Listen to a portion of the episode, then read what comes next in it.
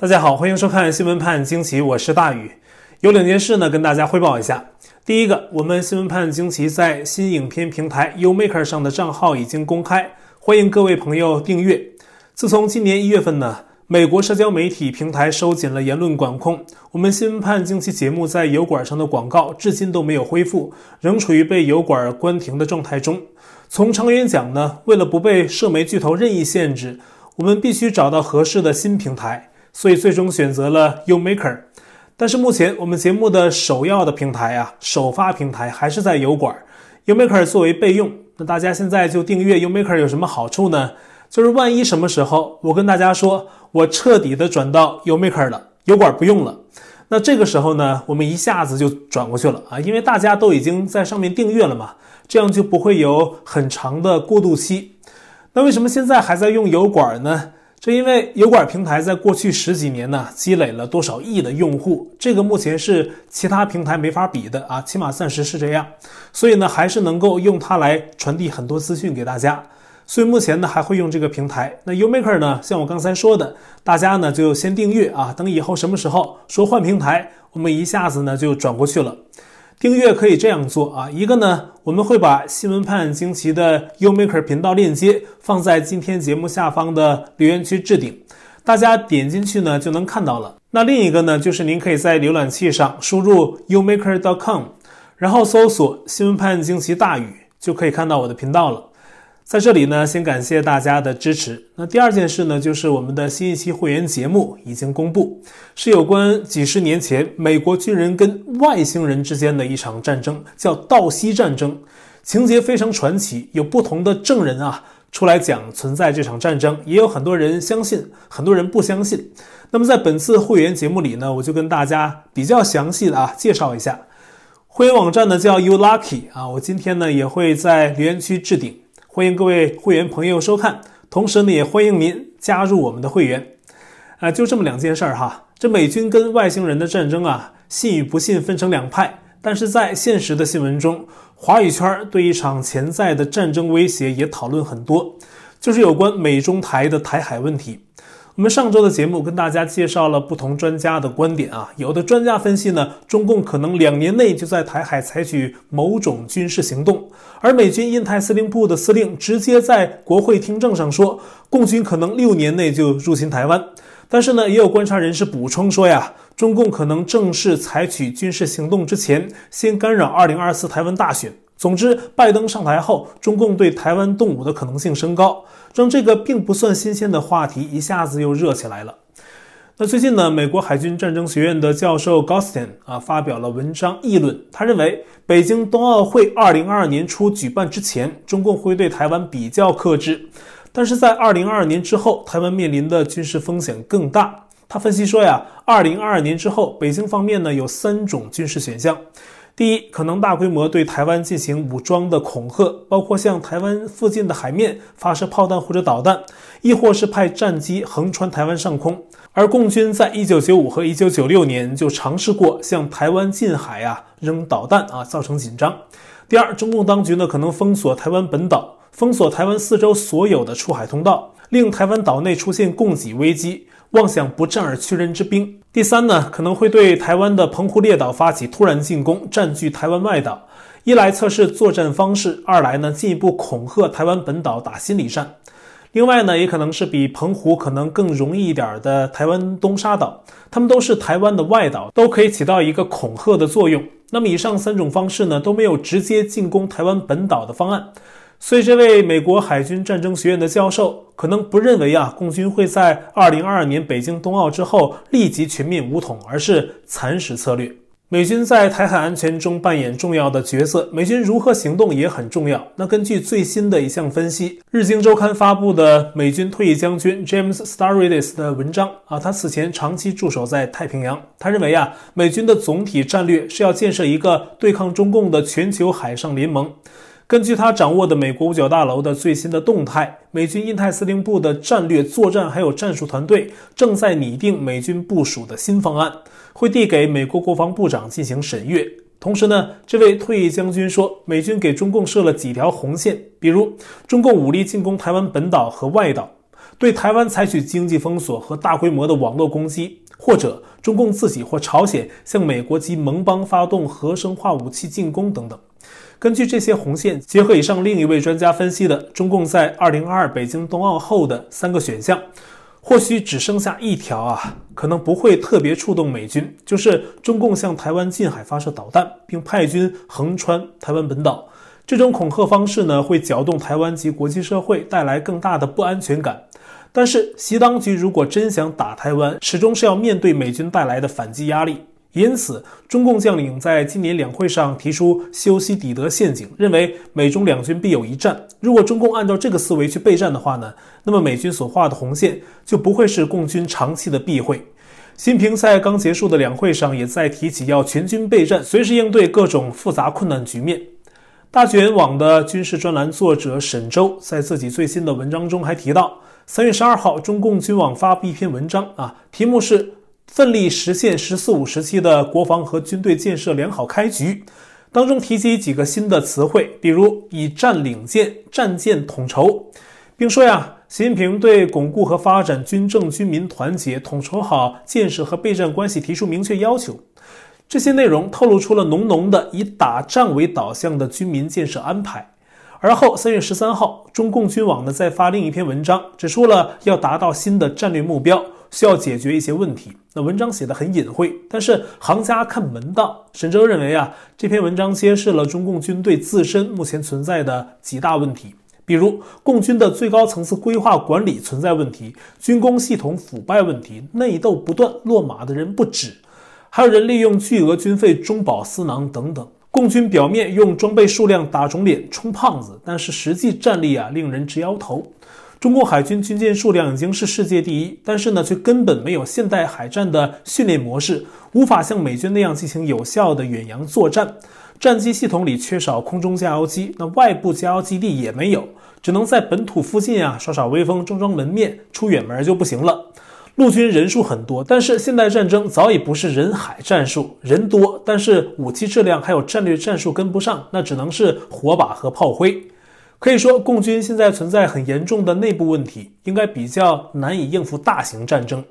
但是国际社会不能掉以轻心的点在于啊，中共很会玩渗透、盗窃、策反、统战、偷鸡摸狗这套啊，只要它存在一天，它就会这么做。所以呢，一定要防止中共钻国际社会大意了的漏洞。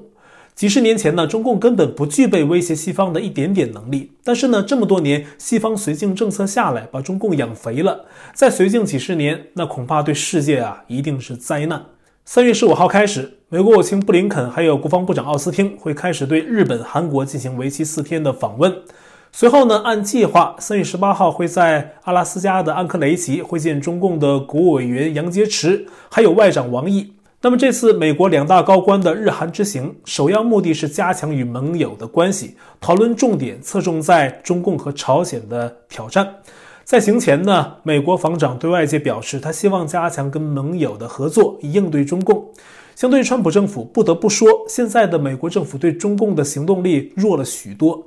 川普在二零一六年当选之后，还没上任就已经跟台湾总统蔡英文直接通了电话。北京的脸都吓绿了啊！那么多年，没有一个总统敢这么不给中共面子。而且呢，川普当时还只是后任总统。这场川菜通话在国际上引起了很大的反响。三月八号，美国媒体公布了华邮专栏作家乔什·罗金的新书《川普、习近平和二十一世纪之战》，书中披露了当年川菜通话的内幕。那么，二零一六年十二月二号，川普接听了蔡英文打去的祝贺当选的电话，这打破了美中四十年的惯例，触碰中共禁区。十二月九号，中共派出杨洁篪表达抗议，在川普女婿库什纳的办公室里一直抱怨这件事。而对于是什么促成了川蔡通话，此书呢做了些讨论。作者指出呢，目前普遍流行的说法是，《纽约时报》披露的是前堪萨斯州的联邦参议员鲍勃多尔推动川普接听蔡英文电话。但是另一种说法是，前五角大楼官员薛瑞福促成了这次罕见的通话。在薛瑞福的推动下，川普白宫过渡团队的人呢，把台湾加到了后任总统川普的通话列表里。而且当时在场的人没有人反对啊。于是呢，川普跟列表上的所有国家的人都通了话，包括台湾。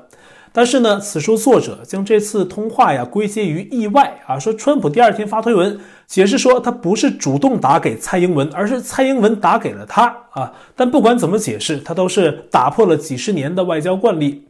不过呢，前川普的白宫侧师班农啊，他不是这样说的。他说，川普对通话后北京的反应一点都不意外，因为川普在接电话前都听了简报，班农和库什纳都提醒他这会激怒北京。但是呢，川普还是接听了蔡英文的电话，因为他认为啊，激怒北京是好事，这说明中共陷入了困境。而且呢，班农回忆说，川普当时提到他肯定会接这个电话。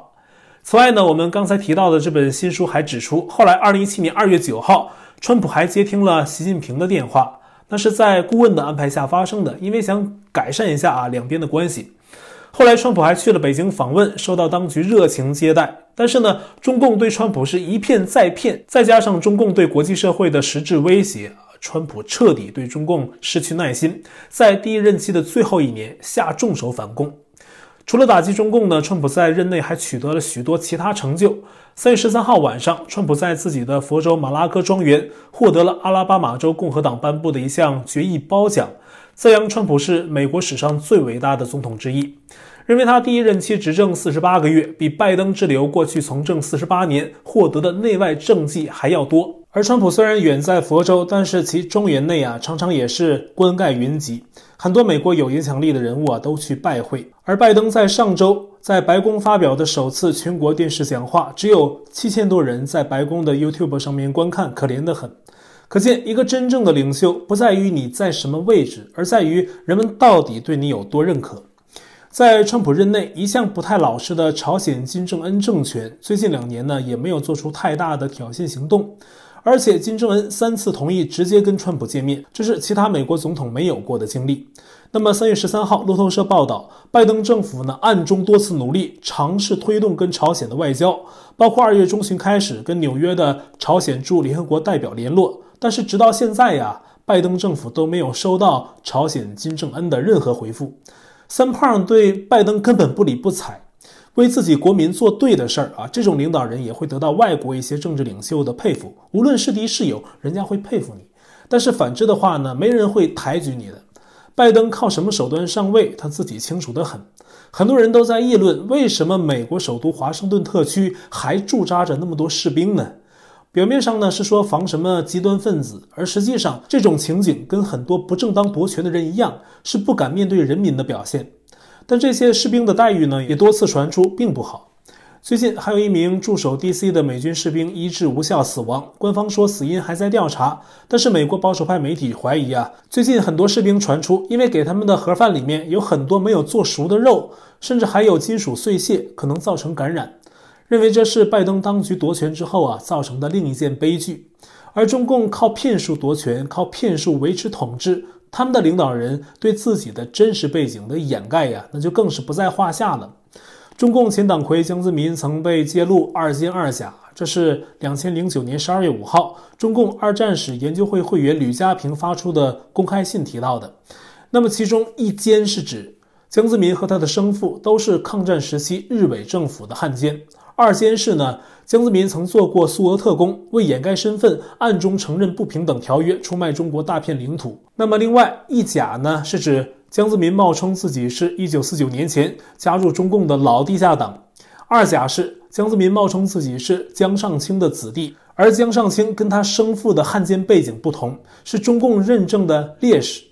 三月十一号晚，揭露江泽民二奸二假的吕家平因病去世。他生前曾因为揭露江泽民被下狱关押过。他的儿子说：“相信历史会给他父亲公正的评价。”中共对内对外都在行骗行诈。那么对外呢？最典型的就是对国外的先进技术以各种手段进行巧取豪夺，频频引发外国的警觉。最近还有个例子。乌克兰有个西奇发动机公司，这是乌克兰非常关键的企业，涉及国家安全。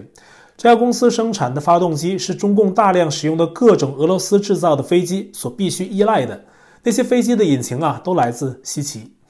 乌克兰注意到最近的涉及西奇的收购案中，收购方存在中资，例如中国国家开发银行投资超过五亿美元，这引起了乌克兰当局的警觉。在一番你来我往之后啊。三月十一号，乌克兰国家安全还有国防委员会干脆把西奇公司收归国有。中共那边没脾气了，外交部的赵立坚只是喊希望乌克兰尊重中方投资人的合法权益。但是呢，中共真的在乎海外中国人的利益吗？印尼曾在上世纪九十年代发生排华事件，实际上就是当地人的一场反共潮，是因为共产党而起，连带着当地华人遭受非常残忍的屠戮，非常残忍。当时中华民国台湾都派军舰去撤人，但是呢，中共却熟视无睹。去年瘟疫最严重的时候，海外华人劳工想回国跟家人团聚，有多少人无法进入国门？又有多少留学生因为涨到齐天高的机票价格无法及时返家？这样的例子都很多。那在刚刚的这个周末呢，缅甸的抗争者将怒火的矛头也指向了当地的中资企业，就是因为他们认为啊，没有中共的撑腰，缅甸军政府不可能搞起这场政变，也不可能到现在还维持跟民意强硬对抗的姿态。在仰光的莱达亚工业区，多间工厂被骑着摩托车进入的抗争者打砸焚烧，也有中方的企业员工受伤。而抗争人群呢，再次受到军警的实弹镇压。现在在相关的工业区，已知至少十四人死亡。这种对峙是局势逐渐发展推进到这一步的，谁也不希望事情发展到这样，也不愿看到普通的中国人受牵连。那现在缅甸抗争者呀，是把对中共的怒火指向了当地的中资企业。甚至有消息说，有抗争者表示，死一个抗争者就烧一间中资工厂。不过，也的确有号称侨居在缅甸的个别华人呢，政变期间发文说，称军政府诋毁抗争运动，这也激起了缅甸抗争者的怒火。在仰光的城市商业区，周末也有抗争者跟军方的对峙，他们架起路障，竖起砖头，犹如在跟军政府打巷战，情景很像反送中时期的香港。而在缅甸的其他地区也一样。甚至入夜之后啊，枪声仍然不绝于耳。缅甸的僧众在此期间也动员起来，主动给在街头的普通百姓送饭送菜。这个周末的抗议啊，也是全缅甸的，仰光、曼德勒、图瓦都有民众参与。根据缅甸人权组织的统计，目前已知的政变期间的抗争者至少八十多人死亡，超过两千一百人被捕，也有被捕的年轻女孩遭到缅甸军人的虐待，照片在网上渐渐流传开。那么今天节目结束之前呢，再跟大家简单分享一件事，就是美国的纽约州长库莫，最近有关他的丑闻越来越多，但是库莫就是矢口否认，不下台，拒绝辞职。现在呢，有关库莫的一项早期的丑闻又传了出来。根据美国媒体报道，给库莫写传记的记者施奈尔森透露，一九九零年，库莫娶了美国前总统肯尼迪的侄女凯莉·肯尼迪。但是，两千零一年，凯莉呢就想跟库莫离婚了，因为库莫呢完全没有尽身为丈夫与父亲的责任。凯莉的家人还向施奈尔森介绍说，当时啊，凯莉有时候会把自己锁在浴室里一整夜，为的就是躲避库莫。按他家人的说法，是担心受到家暴。最终呢，两人还是离婚了。但是呢，库莫却说那是因为凯莉有婚外情。现在，纽约州长的丑闻连环爆，他的消息成了美国媒体追逐的重点。也许等到他真的下台啊，有关他很多丑闻的真相才会水落石出。